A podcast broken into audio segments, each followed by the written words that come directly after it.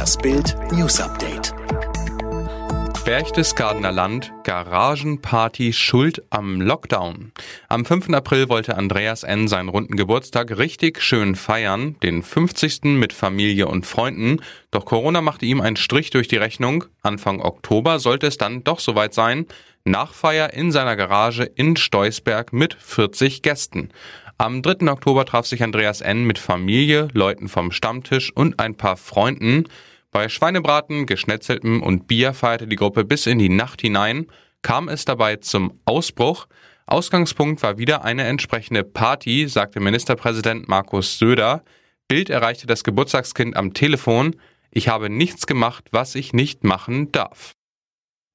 Hollywood-Produzent Steve Bing, Multimillionär, verpulverte 6 Millionen Dollar.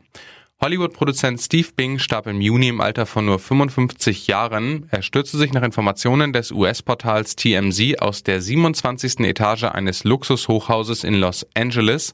Jetzt wurde bekannt, der ehemalige Multimillionär besaß zum Zeitpunkt seines Todes nur noch rund 300.000 Dollar, also 255.000 Euro. Dabei erbte er mit 18 Jahren satte 600 Millionen Dollar. Corona-infizierter Gnabry trainierte mit dem Team, muss Bayern wegen dieses Fotos doch noch zittern. Der Corona-Schreck für den FC Bayern und Serge Gnabry. Die Frage, die sich nun stellt, hat der Nationalspieler noch weitere Bayern-Stars angesteckt? Fakt ist, Gnabry trainierte am Dienstag nach dem Corona-Test, aber ohne das Wissen um den positiven Befund noch ganz regulär mit der Mannschaft mit. Auf Bildern ist zu sehen, wie er mit David Alaba eine Dehnübung ausführt, bei dem die beiden so nah beieinander stehen, dass eine Infektion nicht auszuschließen ist.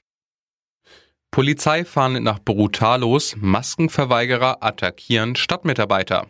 Er hatte sie lediglich dazu aufgefordert, einen Mund-Nasenschutz zu tragen. Ein Stadtmitarbeiter wurde in Dortmund von drei Maskenverweigerern angegriffen und verletzt. Jetzt fahndet die Polizei nach den brutalen Schlägern.